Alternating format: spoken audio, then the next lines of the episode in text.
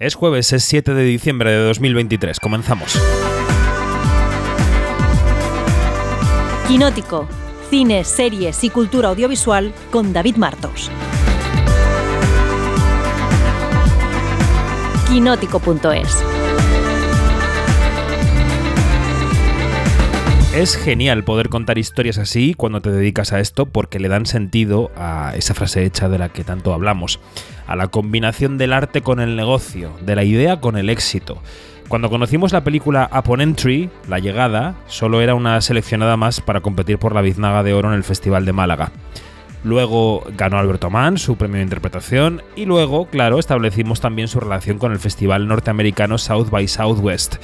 Y a partir de ahí empezó la historia de amor de la cinta con la crítica y con el público español y también latinoamericano, que la está descubriendo ahora estos días en plataformas como Movistar o como Filmin tras su paso por los cines antes del verano. Está nominada a los principales premios españoles. Y esta semana hemos sabido que tiene tres nominaciones a los Independent Spirit Awards. Historias así, historias como las de Alejandro Rojas y Juan Sebastián Vázquez, dos directores venezolanos a los que les ha costado muchísimo levantar su primera película y ese esfuerzo titánico se está viendo recompensado por un carro de nominaciones. Hoy en pleno puente de diciembre vamos a comprobar cómo las películas indies, como Upon están marcando la carrera americana de premios. Soy David Martos y esto es Quinótico. Y en Quinótico lo primero que hacemos todas las semanas en este episodio semanal es eh, repasar nuestras coordenadas. Ya sabes que estamos en quinótico.es, primera con K y segunda con C, que es una página web, un medio de comunicación que aspira a ser de referencia para la industria audiovisual en España y para todas las cinéfilas y los cinéfilos, seriéfilas y seriéfilos también tenéis un hueco, claro que sí. Eh, bueno, eso, que pretendemos ser em, referencia para todos vosotros y ahí podéis encontrar noticias todos los días, entrevistas, reportajes, podéis encontrar otros podcasts y podéis encontrar la manera de apuntaros a nuestra newsletter diaria quinótico.es barra newsletter para recibir un correo todas las mañanas que os tenga perfectamente informados. Y si creéis como nosotros que un periodismo audiovisual de calidad debe ser sufragado por sus lectores y lectoras, lo que tenéis que hacer es entrar en quinótico.es barra suscripción. Ahí veis nuestros planes y veis cómo podéis apuntaros. Pues eh, poco más, empieza el observatorio. Hoy eso, películas indies y carrera de premios. Empezamos. Quinótico, Observatorio en Bremen.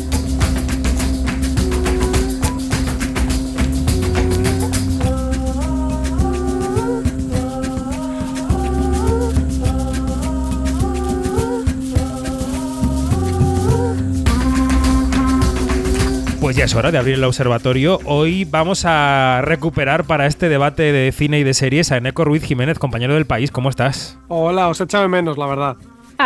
Y nosotros a ti, porque siempre estás viajando. Si es que siempre estás de vacaciones. Esto no puede ser. Ah, ya será para menos, ya será para menos. ese, ese sonido, ese suspiro es de Janina Pérez Arias. Buenos días. Hola, muy, muy. Sí, estoy suspirando porque, claro, cuando vi a Eneco, Eneco va a participar, sí. Sí, lo echábamos mucho de menos, por favor. Bueno, ya está aquí, ya está aquí. Ha vuelto a casa por Navidad. Luis Fernández, buenos días. Muy buenos días. ¿Cómo estás? Pues estupendamente. Aquí de medio puente, digamos. De medio puente, estamos en este 7 de diciembre. Y Dani Mantilla, buenos días. Buenos días, aquí contando ya em, los días para Navidad y eso que estamos de puente. Estamos de puente, efectivamente. Oye, Dani, ¿cómo te quedaste el martes cuando salieron las nominaciones de los Spirit Awards y vimos que Upon Entry de Alejandro Rojas y Juan Sebastián Vázquez tenía tres nominaciones a esos premios?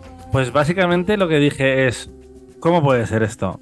si no es una película americana, pero el propio productor nos ha explicado eh, por qué ha sucedido esto y es que básicamente la premier de la película en el SXSW, el South by Southwest, permitía eh, que la película compitiera en un premio como los Spirit, que son bastante particulares. ¿Qué pasa? Otra gente no hubiera presentado la película, los productores creyeron en ella y ahora mismo tiene tres nominaciones. Efectivamente. Bueno, eh, te preguntaba, Dani, cómo te quedaste, porque la verdad es que nos dejó a todos un poco sorprendidos. No sabíamos que la película eh, concurría a estos premios, pero sí que se confirma con esta presencia internacional que la película tiene, que, que, tiene algo más que suerte en la carrera de este año, ¿no, Janina? Que no es que se haya colado en las nominaciones de los premios españoles porque haya pocas candidatas a ser la quinta en las ternas, sino que es una película que está demostrando su valía. Así es, así es. Y lo sorprendente es que ha sido una película que, que ha empezado un que empezó su recorrido a principios de año. Entonces, claro, eh, aquí se echa por tierra esto de que ha llegado tarde, eh, no se le recuerda, o ha llegado muy pronto, o ha llegado, o sea, no. Este, cuando una película de verdad que deja una huella en la, en la gente que la ve, sean académicos, sea público X, pues e- esa película perdura. ¿Sí? Y, y bueno, y que esté, y que, y que esté aquí en este, en las nominaciones de, de los Spirits, eh, es fantástico. De verdad que, que bueno, yo estoy súper contenta. ¡Eh! Bueno, Luis, eh, ¿qué? A Ponentry, tú, quien nos escuche ya sabe, pero bueno, repetimos, ¿qué tal? Yo estoy con la banderita de España ahora mismo, no pasa nada. La falda como Sonia Monroy. Yo esto es como Eurovisión. eh, de puertas para adentro en Españita tengo una opinión, de puertas para afuera saco la bandera enseguida. No, yo me alegro un montón, la verdad. me- me- siempre me, me gusta que haya representación de nuestras películas. Yo no soy el mayor fan de la película, creo que está muy bien, creo que es una película que debería fu- haber funcionado mejor comercialmente, que lo hizo bien, pero podría haber sido mucho mejor. Y, pero creo, creo que se lo merece, creo que está bien que haya esta presencia y creo sobre todo que es eh, de agradecer que haya esos productores tan listos y tan ágiles que hayan visto la oportunidad y se hayan presentado sin ningún tipo de miedo. Y, los resultados son eh, buenísimos. eh, ahí están. Mm.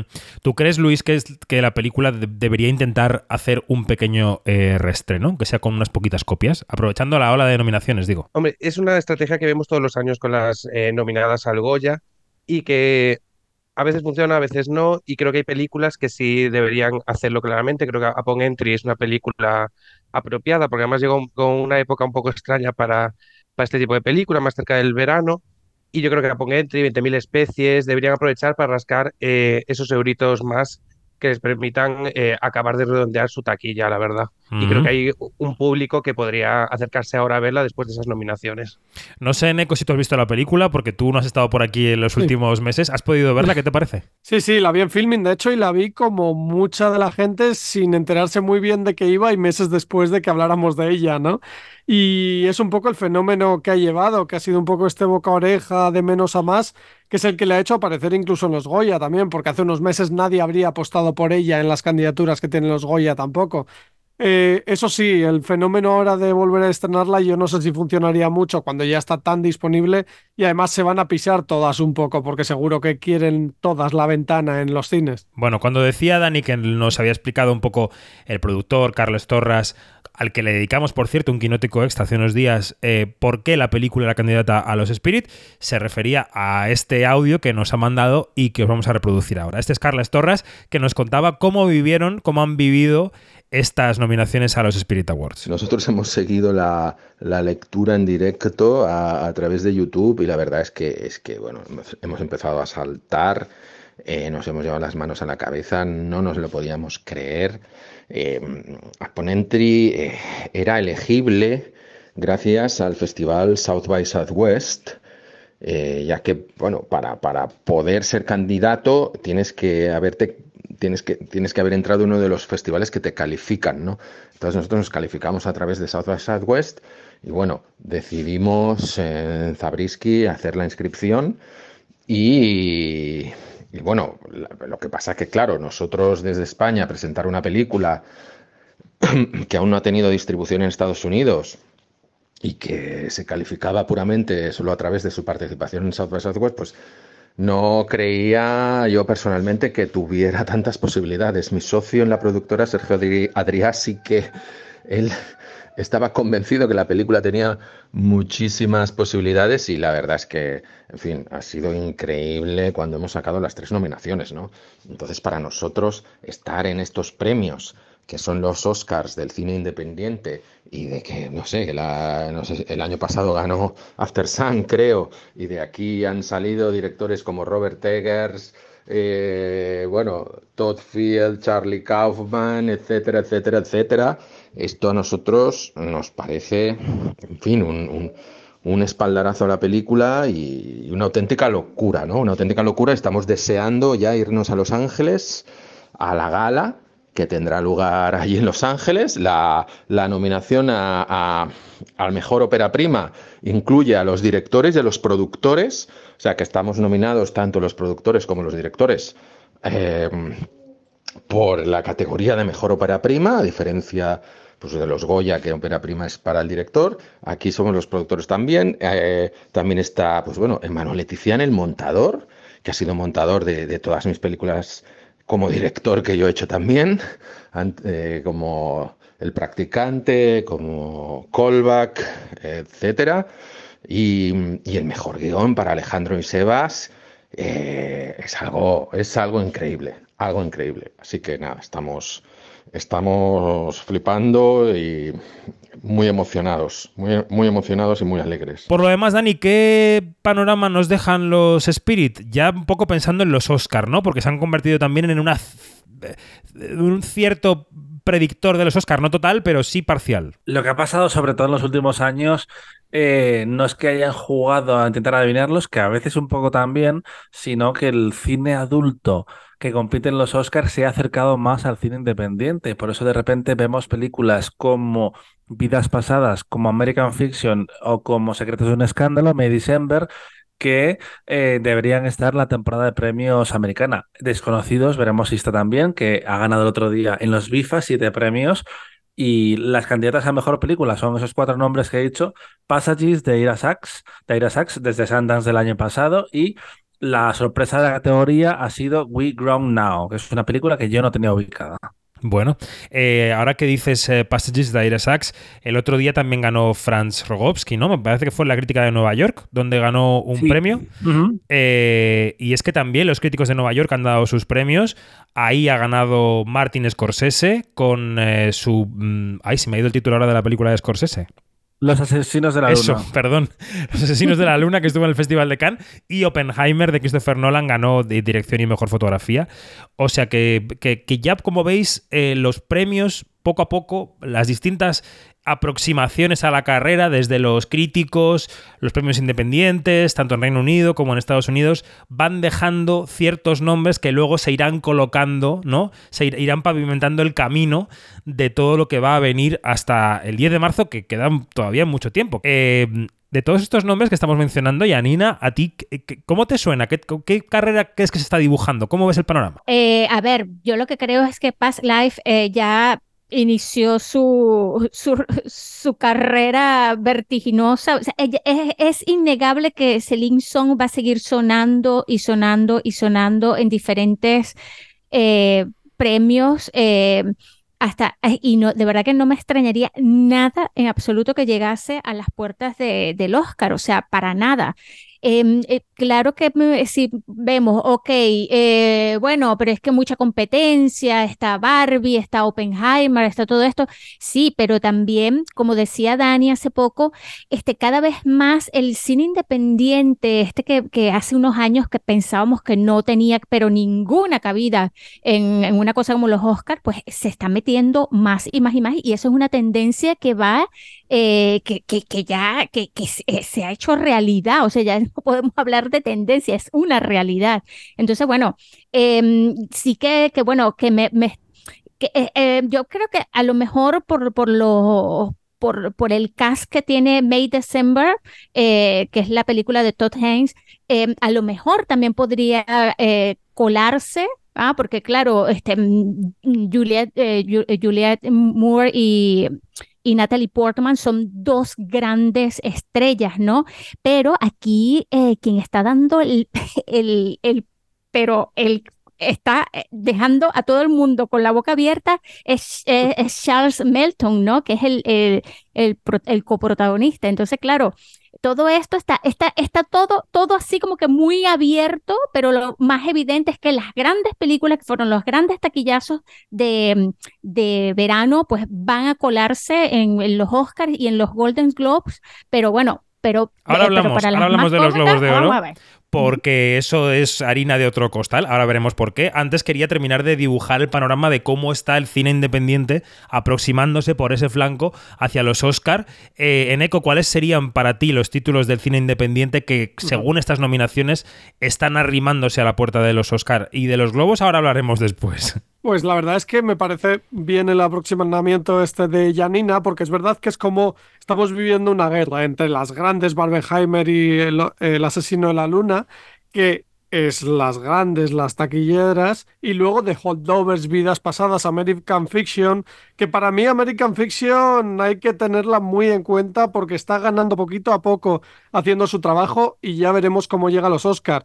Pero es verdad que cuando lleguemos a los Oscars se va a decidir eso, entre los taquillazos de verano o eh, las pequeñas, estas independientes que se van colando. Alexander Payne, que ha hecho más o menos buena taquilla. Y luego esa, esa está reflejado en esa gran carrera que dice Janina de mejor actor secundario, Charles Merton, un actor que viene de CW, un joven que ha hecho tele sobre todo y tele como Riverdale, que bueno, no es la mejor tele, no, no lo contra es. Robert Downey Jr.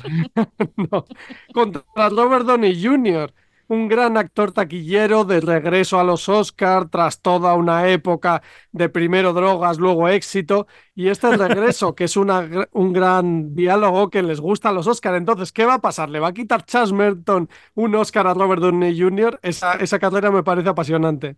O Ryan Gosling, cuidado, eh, cuidado, pero sí es cierto Ya.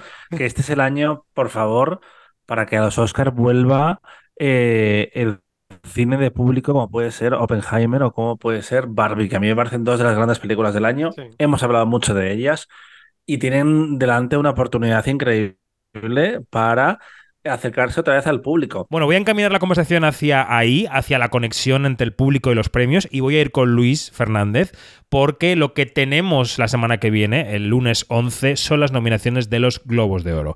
Los Globos de Oro eh, les ha ocurrido eh, algo en los últimos eh, meses, y es que la HFPA, la asociación que antes repartía estos premios, ha vendido la marca a una empresa privada, básicamente a la matriz de la productora que venía haciendo los premios hace mucho tiempo. Ahora son una empresa completamente privada. Esos globos han ampliado su membresía por todo el mundo, se han convertido en unos premios más internacionales, con sus matices y sus asteriscos. Se van a emitir en la CBS y no en la NBC, como venían emitiéndose. Y han implantado este año un premio que se llama al logro cinematográfico y en taquilla. Y claro, Luis Fernández, primero te quiero preguntar qué te parece este premio, qué te parece este premio como acercamiento al público y segundo, qué películas pueden estar nominadas a este premio el lunes, porque podemos hablar de Barbie, de Oppenheimer, pero también de Spider-Man o de Guardianes de la Galaxia o de Super Mario. Eh, ¿Qué ves? Eh, pues me parece un tema complejo. A mí lo, lo de premiar a una película por su taquilla me parece, bueno, innecesario, la verdad. Eh, su premio es el cariño de todo este público y es más que suficiente. Eh, y después sería una categoría interesante, sobre todo si se propusieran cosas más allá de las películas más taquilleras del año. Veremos cuáles son las nominadas de esta, de esta primera edición. Pero sería interesante si se premiara algún tipo de fenómeno más pequeño, alguna película independiente que hu- hubiera dado la sorpresa, eh, fenómenos que nadie se haya esperado o que estuvieran un poco fuera del radar. Es cierto que lo de Barbie Oppenheimer no, eh, no lo vimos venir nadie, hace un año nadie lo veía venir, entonces entiendo que serán nominadas eh, seguras, pero Los Guardianes de la Galaxia es una obviedad y espero que no caigan en simplemente nominar a las cinco películas más taquilleras del año, ya que van a crear el premio, pues que intenten crear cierto tipo de narrativa dentro de esa categoría. Aunque siendo los Globos de Oro, Sí, pero es que harán. Las normas no les dejan, ¿no? Porque tiene que recau- haber recaudado 150 millones en el mundo y 100 millones por lo menos en Estados Unidos. Entonces no tiene mucho margen a quién meter. ¿Y esa norma, eh, Neko, tú crees que irá cambiando con el Es tiempo? cierto, pero ¿Que se irá moviendo el límite? Bueno, es que mi esperanza es que los globos de oro desaparezcan en algún momento. Entonces espero que sí cambie. Luis, perdona que te hemos interrumpido. nada, que es, es cierto lo de la norma, pero bueno, eh, dentro de eso podemos encontrar cositas, en plan, una película como Five Nights at Freddy's, que sí, fue un bombazo de una semana, pero fue un bombazo, na- nadie de la industria lo veía venir. Eh, a lo mejor es este, este tipo de categoría donde tiene que tener eh, lugar este tipo de película, y a lo mejor Los Guardianes de la Galaxia no tiene que tener lugar. Creo que dentro de los márgenes que se han autoimpuesto, creo que pueden ser un poco juguetones y y ya, y ya que están, pues crear un poco de polémica, porque podrían crear, eh, nominar incluso a la película esta reaccionaria que se estrenó hace unos. Sound. Exacto. Eh, que fue un, un pelotazo tanto en Estados Unidos y fuera de Estados Unidos, pues funcionó, funcionó mucho mejor de lo esperado. eh, pues tendrían opciones a al menos crear conversación en torno a los premios, que al final los Globos de Oro es un poco lo que buscan también. Hmm. Me decía Janina en privado que no están considerando los premios a Priscila. En los antiguos Globos de Oro, Jani, Priscila tendría su sitio. Quizá, Ujú. ¿no? ¿En los nuevos crees que los, crees que los tendrá? ¿Lo tendrá el sitio o no? Pues mira, eh, difícil decirlo. Em, yo creo que Priscila eh, tiene, tiene sus, sus detractores, por supuesto, pero no se puede negar que es una película que, que está muy bien hecha, que está, que está muy bien actuada. eh, y bueno, em, yo sí que le, le ve- le veo posibilidades de, de que esté. Eh, qué, sé yo, eh, a mí me parece que, por ejemplo, Kylie Spinney eh, hizo una, muy buena actuación y además considerando el, el nivel de dificultad que representa hacer una chica desde los 14 años hasta los 28. Eh, y bueno, eh, de verdad que, que, que, bueno, que sería una lástima que esta película de, de Sofía Coppola, acuérdate que yo soy Team Sofía, pase sin pena ni gloria, ¿no? Pero, y sin embargo, se ha tomado en cuenta gente o películas del año pasado. Por ejemplo, mm, eh, me Ya. ha sorprendido ver que está Trace Lissette, la protagonista de Mónica, que fue una película que vimos en Venecia el año pasado. Gianni, ¿te acuerdas de esa película que vimos en Sundance y que estos meses ha estado bastante desapercibida y de repente se ha colado en los Spirit con nominaciones a Mejor Dirección o dos en Mejor de Reparto? Estoy hablando de Aileen, eh, que es lo nuevo de William Albright, el director de Lady Macbeth. Así es, así es. Es que de verdad que hemos tenido unas grandes sorpresas porque este, es que, es que estas películas que la vimos en su momento y que nos causó muy buena impresión, pues pensábamos que, que ya se había olvidado, ¿no? Y también está la de Rotting in the Sun, que es la película esta de Sebastián Silva, muy loca. Y también ha tenido un par de nominaciones, o sea que, que bueno, esto es increíble. ¿Qué prevéis para los globos en general? Ya hemos hablado de ese premio loco que se han inventado de mejor logro en taquilla y cinematográfico. Pero Eco, tú que de- deseabas la muerte a los globos hace un momento, eh, ¿crees que va a surtir efecto la internacionalización de los votantes? Que ya no sean unos premios de los corresponsales en Hollywood, sino que sean premios de periodistas de cine de todo el mundo. Pues sinceramente creo que siendo la noche de la fiesta, que es los Globos de Oro siempre, eh, acabará siendo, y más este año, un canto a las películas populares, que además con Barbenheimer lo tenemos hecho. Y creo que seguirán por esa tónica, la verdad. Lo bueno de los Globos de Oro es que siempre dejan más espacio para la comedia, ¿no? Pero hay, en este caso, este año pueden entrar las nominaciones del Independiente. Hablábamos de American Fiction, de, de The Holdovers. Es verdad que puede tener un pase, quizá Anatomía de una caída, quizá se cuele por ahí, o por ser internacional precisamente nos llega a España y tengamos dos, por, por soñar, nominaciones en Mejor Película Animada. Eh, habrá que ver cómo, porque claro, no tenemos nada en lo que basarnos para ver cómo votan todos estos periodistas internacionales, pero siguiendo con los Globos de Oro y con lo que creemos que es, yo creo que seguirán siendo las estrellas las que manden. De todos modos, yo lo que digo es que sigo sin creer en los Globos de Oro hasta que no me demuestren lo contrario, que los ha comprado CBS porque es una cadena que aunque tenga mucha audiencia, eh, su público medio es de 65 años. Y entonces va camino a desaparición o a la muerte de sus espectadores, una de dos. Y los Globos de Oro, sin emisión televisiva, que es como estaba hasta hace tres semanas, no tiene sentido. No tiene sentido, porque para la crítica Claro. de Nueva York, ya está la crítica de Nueva York. Aquí hay que dar mamarracheo y Claro. oportunidad a, a gente eh, de, de lucirse y de, de, mm, consolidarse un poco en la industria, que para eso servían los Globos de Oro, porque históricamente siempre costaba más ganar un Oscar. Pero eh, mm, pienso en Tom Cruise, no ha ganado todavía el premio de Academia y tiene tres globos de oro. Julia tiene tres globos de oro. Eh, Meryl Streep debe tener ocho. Es muy de ese sistema de estrellas que está en vías de desaparición.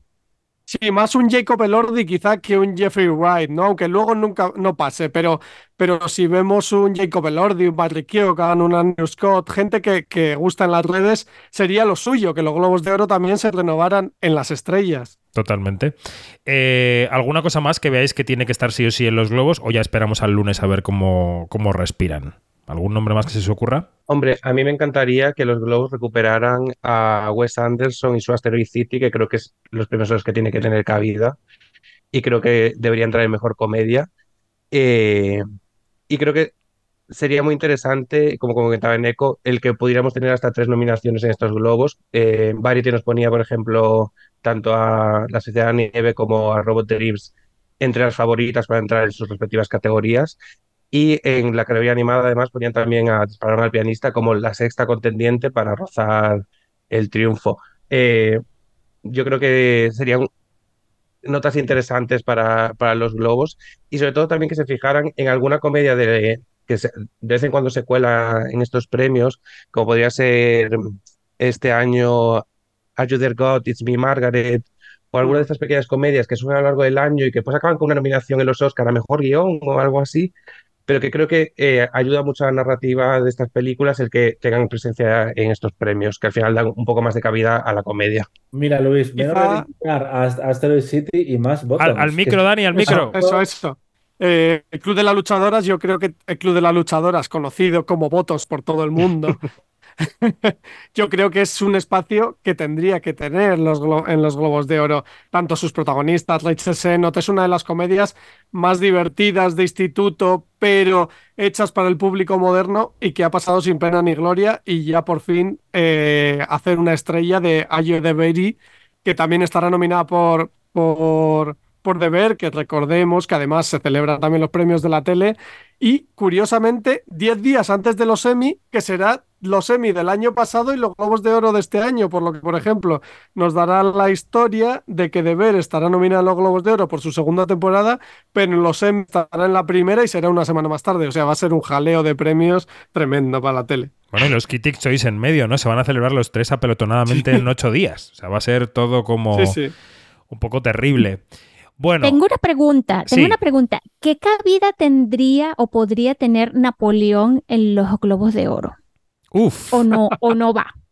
uf, uf, uf. ¿La mejor comedia? No, no, no, en general. Involuntaria. Yo Pues, creo que no ninguna. Yo creo que No ninguna. Yo creo que Napoleón se ha quemado. No le ha gustado a la gente que le tenía que gustar, ni a la gente que no le tenía que gustar. Se ha quedado en tierra de nadie y creo que ahí se va a quedar. Hasta Gladiator 2 al menos. Por Da- cierto, David, que Sí. hablábamos de los, de los Critic Choice de tele, ya hay nominados. Este año han salido también esta semana. Y solo a modo aperitivo, decir que mejor drama eh, están series como The Crown, La, eh, La Diplomática, The Last of Us, Loki, The Morning Show, Star Trek, Strange New Worlds, que es eh, esa, esa serie, Succession y Oye, oye, oye. Winning Time. Has osado a decir Esa esa serie serie no, delante esa de serie- Neko. No, no, no me refería eh, a. Podría haber sido perfectamente, no, pero esa serie dentro del universo Star Trek, ¿vale? Que, que lo Ah, explicado vale. mal. Lo decía, lo decía porque no era Picard, no era Picard, era Exacto, Strange New exacto. Worlds. No, no, no, no me metía yo ni mucho menos. Y en comedia, Colegio Abbott, eh, Barry, The Bear, eh, Miss Maisel, Poker Face, Reservation Dogs, eh, Terapia sin filtro y Lo que hacemos en las sombras. Esas son las nominadas en mejor comedia y mejor serie. Bueno, pues toda esa cosecha de televisión se va a dirimir en enero en apenas eso, 10 días, como, como apuntaba en eco. Oye, Dani, ya que estabas en el uso de la palabra y extendemos la mirada ya más allá de los Globos de Oro, vamos a mirar también ya hacia los Oscar, porque hemos hablado del cine independiente en este momento, de los Globos de Oro, y hablemos ya de toda la carrera hacia los Oscar. Lo digo para traer a colación ese artículo sobre las eh, ideas que tiene Netflix de cara a esta temporada, qué títulos quiere jugar en la temporada de premios, cómo quiere jugarlos. Resúmenos un poco tus ideas, qué es lo que, cuáles son las cartas que tiene Netflix en la baraja para hacerse o intentar hacerse por fin con una victoria en los Oscar. A ver, este año no va a haber Oscar a mejor película para Netflix, ya podemos eh, salir de ahí, pero se van a recuperar del desastre del año pasado que maquillaron los cuatro premios de Sin Novedad en el Frente, que es una película que, entre comillas, se encontraron, porque recordemos que en Venecia sus películas se estrellaron con Bardo, con Blonde, con Porque no Eh, tenéis gusto, de- porque no tenéis gusto, porque sí, Bardo es la mejor. Noah Baumbach, que era la, película de Ruido de inauguración. fondo. Y este- exacto, ruido de fondo. Y este año tenemos propuestas más clásicas, como puede ser Maestro de Bradley Cooper, que está gu- gustando más en Estados Unidos de lo que gustó en Europa cuando se estrenó la película. Y ojo con May December, Secretos de un Escándalo, que se ha estrenado el fin de semana pasado en Netflix, pero seguro que si utilizáis Twitter y seguís a gente anglosajona, ya os habéis dado cuenta, porque es una película muy dada al meme que es una pena que aquí la vayamos a ver el 23 de diciembre, eh, de enero, perdona. Febrero, de, de verdad, es que la temporada de premios entre eso y las A ver, vamos a frenar un momento y vamos a, tomar aire. loco. ¿Qué día vemos May Sí. December en España, por favor? En España el 23 de febrero. Muy bien, gracias. Que es el mismo día que eh, Desconocidos, por cierto, que son películas que se estrenan antes fuera. De ahí el lío que me he hecho en la cabeza. Pero May December es una película que mm, Netflix compró después de Cannes. ¿Qué pasa? Que había mercados donde ya se había comprado. España es uno de ellos. Y por eso esta, mm, esta doble ventana en paralelo. Y la película está gustando muchísimo a la crítica americana. Y puede ser que se dice pronto la primera nominación en mejor película de Todd Haynes, que es increíble que no haya estado nunca. Hostia, Mm. qué fuerte. Es Bueno, que ni siquiera estuvo con, con Carol. no has mencionado a Bayona. No, no, Eh, no. Juan Antonio A- ahí Bayona. vamos. Espera, espera, espera. Juan Antonio Bayona, que se está dejando eh, absolutamente la piel en estos, mm, en estos meses previos a los premios Oscar. El otro día no fue la más nominada, pero estuvo entre el trío de las más nominadas a los Goya. Y el tweet a tweet, coloquio a coloquio, el, esa semana el último junto a Tom Holland, ¿no? Y a Enzo Bogrinchich eh, en Estados Unidos presentando la película, se está ganando no solo la nominación al Oscar a la mejor película internacional, sino que el próximo 21 de diciembre, cuando conozcamos la shortlist de algunas de las categorías, veamos también algo más por ahí de la Sociedad de la Nieve. Eh, yo no sé si en Eco, Janina, Luis, veis que Bayona va lanzado a varias nominaciones a los Oscar o es un espejismo patrio. Es increíble lo que está haciendo Bayona. O sea, es que así es como se hace una, una, una O promoción. incluso un poquito menos también, a lo mejor, ¿eh? Yo sin Oye, criticar, sin criticar, pero... Mm, mm. A ver, lo que Mm. pasa es que a lo mejor es que no, está, no estamos acostumbrados a ver eh, eh, nombres patrios eh, haciendo campaña. Eso desde Y luego. yo creo que, y yo creo que este, que Bayona está absolutamente consciente que se las está jugando todas, que es, que es esta, esta una muy buena oportunidad, porque la película tiene, tiene todo para, para poder llegar muy lejos. Fíjate, com- como decía este eh, Dani en su artículo en Quinótico, este, por donde pase la película, se- eh, el público la premia. O sea, es, es Ajá. la adoración de los, del público. ¿Qué más da la crítica? O sea, y claro, ahí vamos con los académicos en, en los, en los Oscars, que, que, eh, esto es espectacular, la carrera, la campaña, es una campaña política que está haciendo este hombre y de verdad que me quito el sombrero porque Bayona se la está, pero está haciéndolo muy, muy bien. En Va para el baile. Eso, en eco, en eco. Sí, a ver, eh, lo de Bayona tiene dos caras también, lo que decía David, de mucha promoción es porque al haber habido una huelga, se están juntando todos los eventos tras la huelga, aunque a él no le afecte, pero tener a Tom Holland lo tenías que hacer después de la huelga y se está juntando todo que podía haber empezado hace meses y no, está pasando de repente yo creo que la campaña está siendo espectacular. Y respecto a Netflix, que al final tiene varios caballos en la carrera, como siempre, aunque tenga de por perdido el de mejor película, me parece muy interesante y creo que la va a apoyar mucho Rustin, porque es este tipo de Sí. película que a Netflix siempre le gusta tener en la carrera, que es película que ellos llaman, abro comillas, que no me gusta nada, necesaria, importante, que esto en la carrera siempre vende muy bien. Y yo creo que por ahí va a tirar mucho su carrera, más allá de que My December haya sido un éxito en la burbuja de Film Twitter. eh, después de este fin de semana ya ha caído el top 5 con Netflix y ahora está en la novena más vista de Estados Unidos después de tres días. Así que ve, ya veremos qué carrera hace hasta marzo de los Oscar. Pero Rustin sí que creo que es una candidata que puede meter la patita por ahí, por eso, por, por necesaria, según dicen ellos. Mm. Y Niad también, la película que junta a Jodie Foster y a Annette Bening. Ah, sí. Annette. Bening sigue sin Oscar y es un papel eh, jugoso. Ya está estrenada la película en Netflix, que es el primer eh, largo de ficción de los directores de Free Solo, que ganaron el Oscar también. Y recordemos también está por ahí em, Chicken Run 2. El asesino Fincher pasa total de hacer eh, campaña. Y, ¿Es el y erizo de allí o qué? Es esto. Mm, no exactamente, yo creo que él se reserva para las que no le queda más remedio, en plan de, bueno, esta la he hecho un poco más académica, así que eh, pues tendré que dar más, más entrevistas.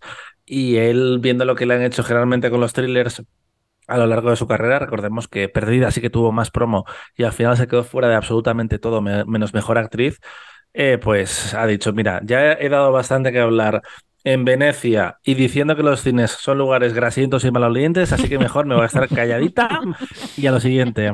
Luis, bazas de Netflix, ¿cómo lo ves? Eh, pues eh, poco más que añadir, la verdad. Eh, es un año interesante para Netflix porque creo que tiene títulos muy, muy variados. Eh, creo un poco como en Ego que lo de May December es un poco, eh, eh, un poco espejismo de Film Twitter o de Gay Twitter incluso. Eh, ahora mismo eh, Twitter en general y TikTok es un campo de minas para quien quiera ver la película, no entréis. Eh, hay vídeos por todas partes desmenuzando la película entera. Es absolutamente arrollador. Pero creo que la combinación de Netflix este año es interesante. Creo que le falta una gran propuesta definitiva para que la veamos como una contendiente real a alguna de sus películas, porque ninguna es redonda del todo, al menos las que he visto, no, he visto Maestro, por ejemplo, pero del resto sí que le falta algo como para tener ese aura de mejor película. Entonces yo creo que ahí lo tienen descartado y yo creo que si son listos deberían... eh, un poco apuntar a lo que comentamos muchas veces. En vez de ir con todas las películas a por todo, centrarse en nominaciones concretas y, y, por ejemplo, coger a la Sociedad de la Nieve e ir a por todas en película internacional y llevarla a música, que es una de las favoritas, llevarla a efectos especiales, coger Niad y llevar a Annette Bening a mejor actriz o intentarlo al menos. Y creo que deberían focalizar más eh, sus campañas en vez de ir con todas eh, un poco a lo bestia. Mm. Y ya está, y ese es mi análisis. Y así nos lo dejas. Oye, antes de pasar a la taquilla, que también es tu campo, eh, quiero hacer una aproximación a la taquilla a través de Eneco, porque esta semana leíamos análisis en la prensa americana que decían que, bueno, que ya de Marvels, la última entrega del universo superheroico, ya se ha confirmado como lo menos taquillero al oeste del río Pecos y que, que certifica una, vamos, algo que era bastante patente. La crisis en Disney, en este flanco, en uno de los flancos que tiene, que es el de Marvel. En Eco, este año ya haremos aproximación a todo esto a final de año cuando resumamos el año 23, pero vamos a hacer un adelanto.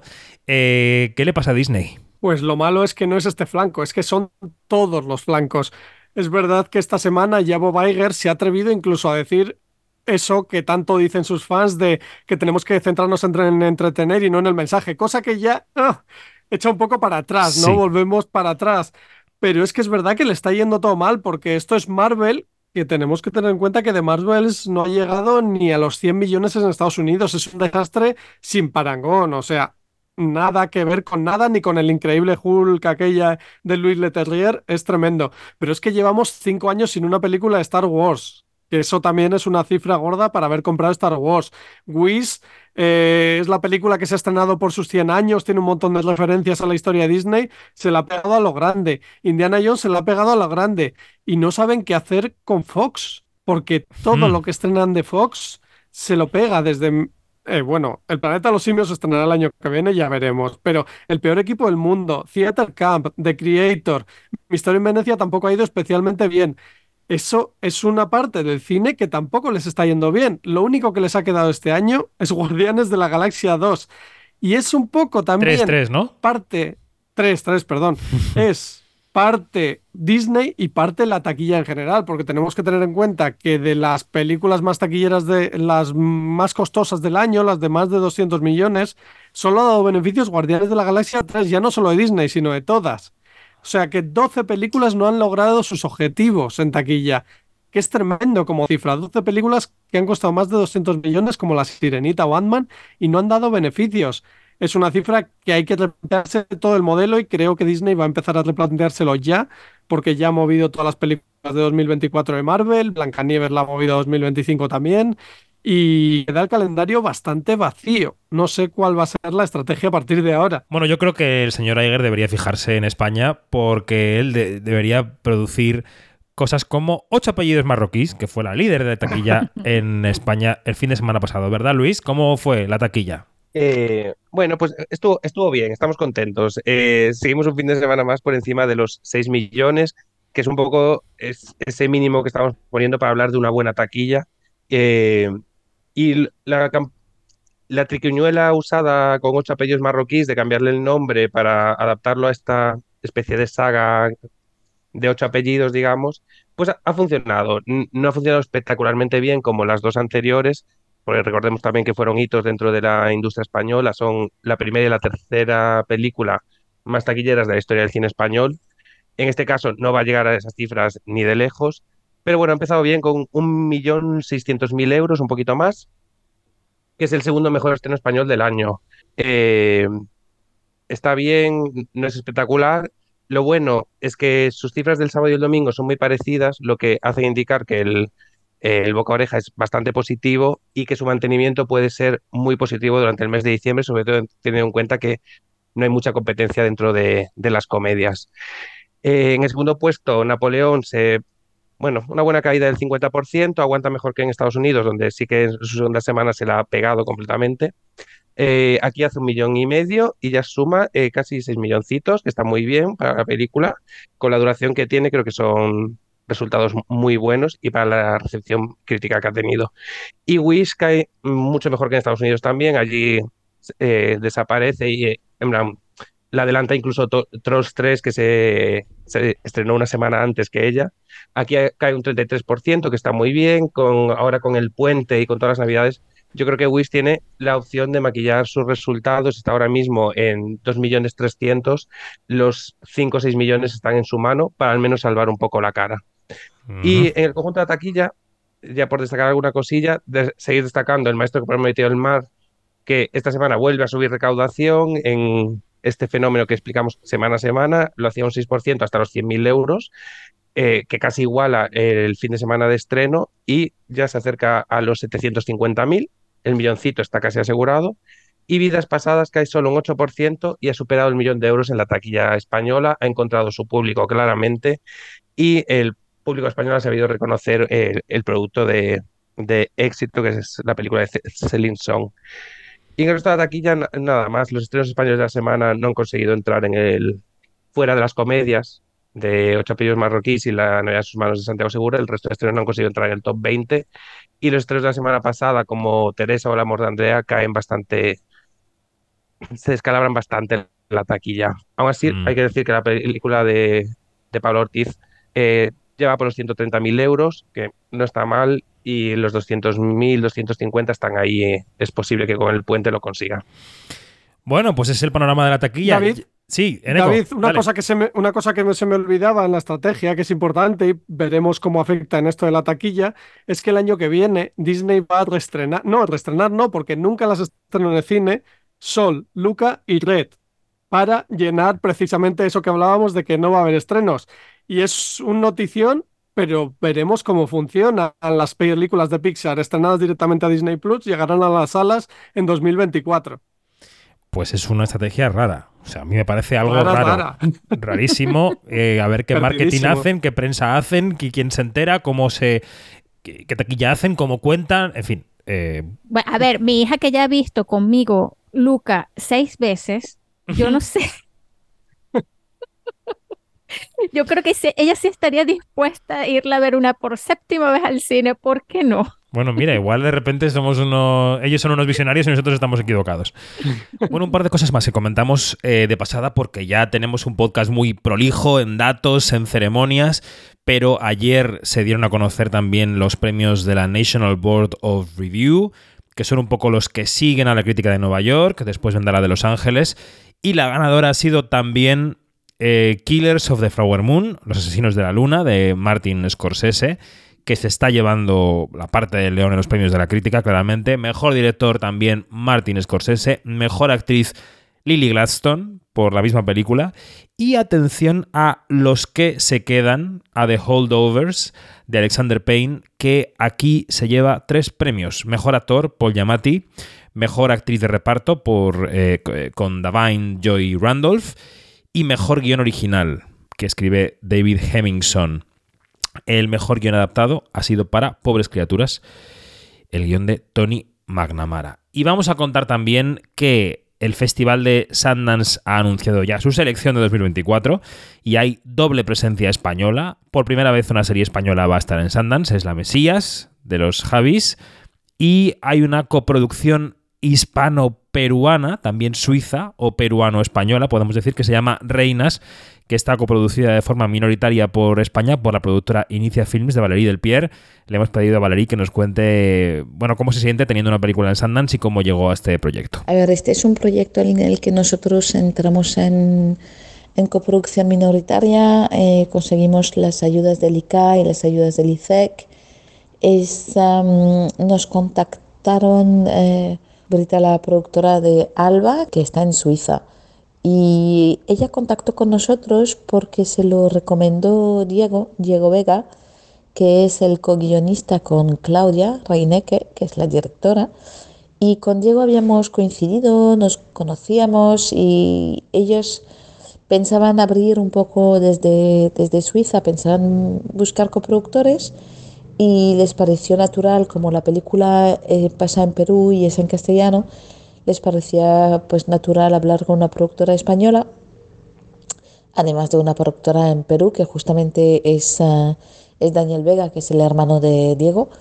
Y entonces de esta manera cerramos el círculo, ¿no? Nosotros uh, leímos el guion, nos gustó mucho, mm, nos parecía que ahí había una historia de migración, de una migración pues uh, peruana que quizás desde Europa no somos tan conscientes del momento, cuando pasa todo. Y, y aparte, pues la, las películas anteriores de la directora, entre la cual Love Me, Tender estaba, bueno, pues después de verlas, me parecía que el universo que había en la peli más el universo visual era interesante de explorar y además la conexión con Brita en Suiza fue muy buena con todo su equipo, con Thomas y a la inversa ellos con nosotros y congeniamos muy bien, encontramos una manera muy, muy natural de trabajar juntas, tanto con eh, Suiza como con Perú. Y, y entonces otra cosa que se hizo como muy evidente era contar con Susi Sánchez, ¿no? Porque, porque había un personaje que para nosotros era, era Susi y resulta que para Claudia también, eh, para la directora, porque ella la conocía de verla en otras películas y, y entonces pues ese, ese nombre cruzó desde el principio un poco toda lo que fue la, la, composición del casting, la lectura del guion y, y Susi pues tuvo la generosidad de, sumarse muy rápido después de leerlo. Me llamó, me dijo, voy y fuimos. Y, y esto fue lo que, un poco cómo nace el proyecto, cómo se desarrolla y también tenemos un director de foto que es Diego Romero, que es uh, un tipo muy interesante, que trabaja bastante fuera de España, pero también aquí y, y se sumó al equipo. Teníamos también otra persona de bueno, de actores de aquí, de también uh, técnicos, o sea, fue, fue como una coproducción muy, muy natural. Y eso, se fue montando el proyecto y, y Claudia propuso Sundance. Nosotros, Brita y yo, no lo teníamos claro a nivel de calendario, de saber si no era forzar a Claudia a llegar a una fecha, pero ella lo, lo veía bien y, y, eso fue lo que pasó. Lo mandamos, es verdad que hacia el final, pero bueno, lo vieron y les encantó. Y estamos en la World Competition. Um, y eso ahora vamos a plantear un poco lo que es el resto del recorrido, ¿no? Porque, bueno, empezar la premiar en Estados Unidos siempre da un poco de vértigo, y, pero está muy bien. Y, y luego, pues, conseguir que la carrera de la película y también de la directora tenga su, su espacio en, en Europa. Ese es un poco el plan. Bueno, vamos terminando. Lo único que me queda ya es eh, preguntaros por el gran nombre del cine español de la semana. El sábado pasado nos dejaba Concha Velasco a los 84 años. Y yo creo que todos tenemos nuestra Concha Velasco, ¿no? Nuestra, nuestra película, nuestra relación personal con alguno de sus personajes, porque es una actriz que lo ha impregnado todo. Estaba en la televisión si encendías la televisión, estaba en el cine si ibas al cine, estaba en el teatro si ibas al teatro. Eh, Dani, como teatrero de pro, tú has visto a Concha, ¿no? Sobre las tablas. Yo he visto a Concha cuatro veces y la que más me impresiona con mucha diferencia es una de mis obras, bueno, de mis experiencias teatrales más memorables fue Reina Juana en la abadía, si no recuerdo mal. Además, ya fue en esa época de su carrera donde Concha, al terminar las obras, se ponía a hablar con el público de pie, pues 15 minutos tranquilamente. Y fue un momento increíble. Y también otras, como La vida por delante, que por cierto la volvió a adaptar al cine eh, Italia con Sofía con Loren. como Mm. protagonista. Era muy interesante ver eh, la clase de respuestas que provocaba Concha en el público, porque ella es, eh, ella era, aunque bueno, va a seguir siendo, una artista eh, intergeneracional y, y que llegaba a todo tipo de públicos también, que esto es muy importante porque hacía cosas de culto, pero también era absolutamente popular. Eh, recuerdo también, sorpresa, sorpresa, recuerdo, eh, eh, no olvidemos que Concha Velasco estaba involucrada en uno de los mayores mitos de la televisión, como es Ricky Martin y la mermelada. que, que al final Concha ha estado presente en nuestra historia y como tal es un, es un mito y me parece estupendo que fuera el otro día mm, el presidente del gobierno eh, Pedro Sánchez a, a despedirla, eh, porque realmente eh, si fuera francesa, por decirlo de alguna forma, tendría un funeral de Estado. Bueno, lo de la Catedral de Valladolid con el cuarteto de cuerda tocando la chica Yeye se parece un poco a funeral de Estado que ocurrió el domingo. Eneco, ¿cuál es tu Concha Velasco? ¿Te, te apenó la, la muerte de Concha? Sí, ah, la mía es, sinceramente, la mía es la de mi infancia, es la de la televisiva, la presentadora, eso, la de sorpresa, sorpresa, la de incluso el homenaje a Miguel Ángel Blanco. Concha Mm. Velasco estaba en todos los sitios de España, ella presentaba ese homenaje junto a Ana Obregón y Matías Prats, que lo cuenta Juan Sanguino en su podcast, ¿no? Que la cogieron porque había que meter una socialista. Y, y es curioso cómo ha ido generacionalmente luego, incluso a brillar en la tele también. Cogió todo este fenómeno televisivo en la que los actores se pasaban a la tele con motivos personales o herederos, ya en un registro muy diferente. Velvet hizo Gran Hotel, Las muchísimo. Chicas del Cable. Gran Hotel, claro. Ha pasado, o sea, ha pasado por todos los fenómenos de cuando Telecinco lo petaba en la tele, luego pasó a Movistar, luego pasó a Netflix. Concha explica lo que ha sido la actuación y el show business en España desde los 60, desde los 70. Totalmente.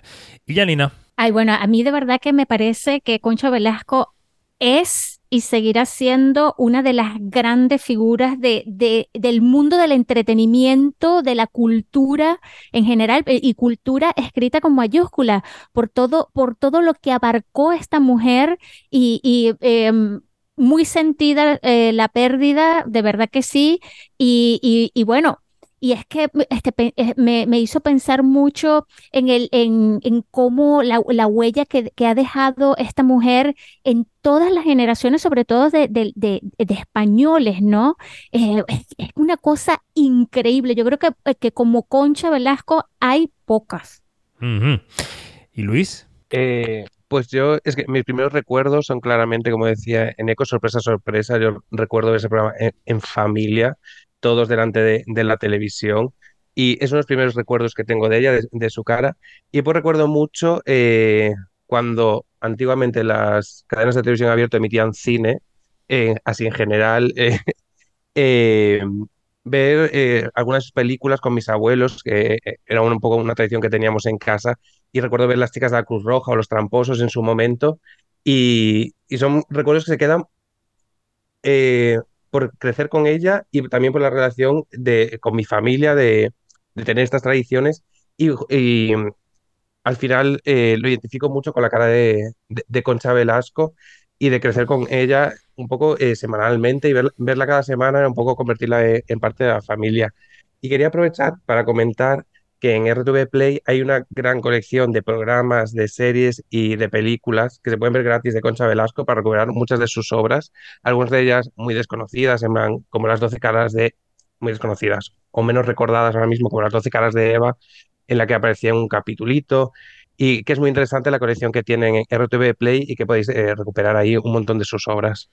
Pues yo os voy a contar, eh, bueno, hay gente que ya lo sabe porque lo pusimos en Twitter o fue público hace un par de años que, que, que, pude estar en la última entrevista que ella concedió hace un par de años, que se la concedió a Julia Otero, que pude estar en su, en su casa en ese momento, que fue un momento, la verdad, súper emotivo, porque para mí, que también la recuerdo como presentadora como vosotros y que la recuerdo también en las películas de cine de barrio como vosotros, eh, era un auténtico... eh, eh, significaba significaba el cine en España, ¿no? O sea, Concha Velasco, más allá del mito del director, que es algo que tenemos puesto ahí en un pedestal, en cuanto a la actuación, en cuanto a la cara, para mí era, era el cine, es el cine y además sobre todo es la alegría y la sonrisa, ¿no? Y para mí fue un momento muy especial y ahora al final de este podcast vamos a poder escuchar nada en un par de minutos el resumen que hicimos de su carrera en aquella entrevista que creo que puede ser interesante recuperarlo.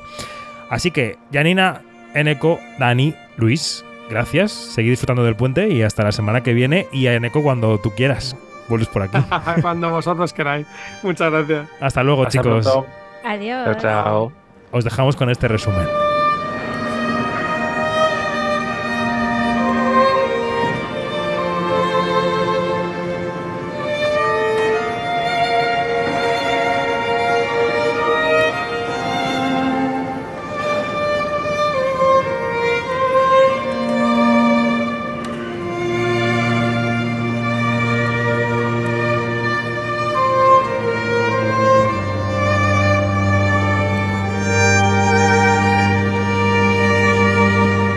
Pues Oye, verás, Julia, dime. Julia me decía, hombre, que es que en cine tengo, te- te- tengo te- Santa Teresa que yo creo Bueno, que- claro. Aquella, bueno, es, Santa Teresa. Espera, espera que viene ahora. Concha, Espera, espera. Vamos a ver cómo condensa David toda esa vida en, en unos pocos minutos. Mira, Concha, eh, como sabéis, ha cantado muchas veces que en el espejo de su habitación, suponemos que en Valladolid, flotaba una chiquilla en camisón, que en vez de preocuparse por jugar, le daba solamente por soñar. Esa niña en las nubes era ella y pensaba, con toda la razón, Que hay dos clases de gente nada más, los artistas y todos los demás. Y claro, de tanto rebuscar en el baúl y de vestirse como las estrellas de Hollywood y de ensayar la escena del sofá, tuvo que estudiar danza clásica española y debutar primero como Manolo Caracol, flamenco, y luego como vicetiple con Celia Gámez. Concha, antes de ser Concha, tuvo otro nombre. Me llamo Conchita. Tunante habría que llamarte. Déjame en paz, que vas a llamar la atención. Eso quiero, que se enteren. ¿Te enteras? No seas pesado. Pero no te.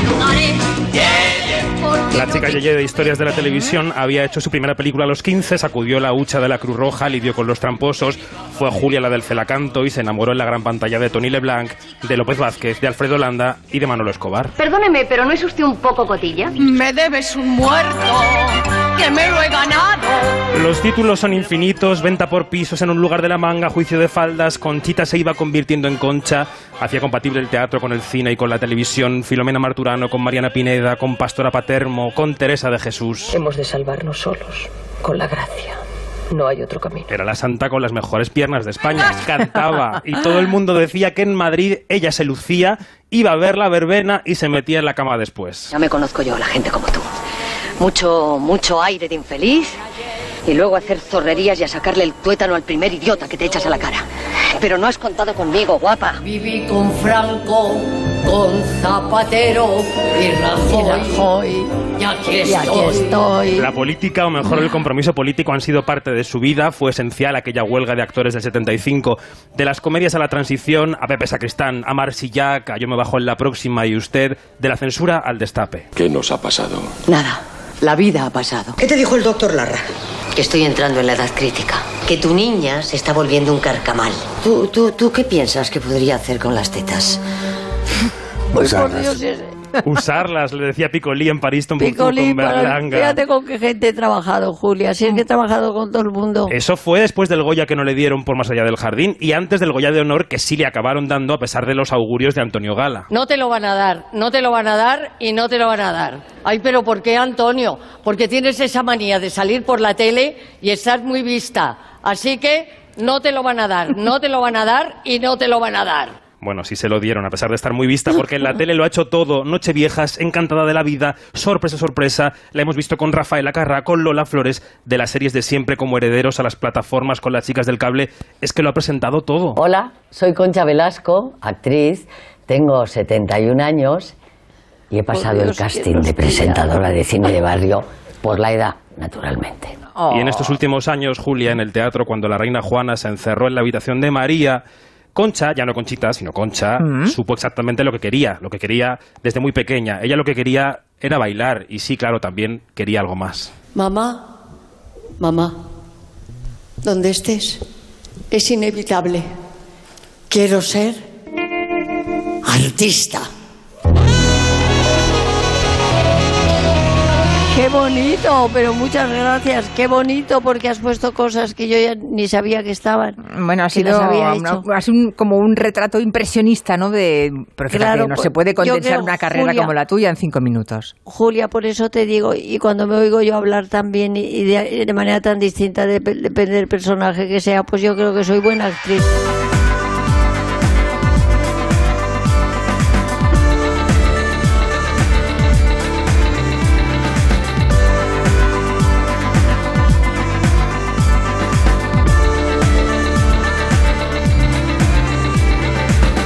Es todo, más información en quinótico.es, primera con K y segunda con C, y en nuestras redes sociales, donde somos Quinótico.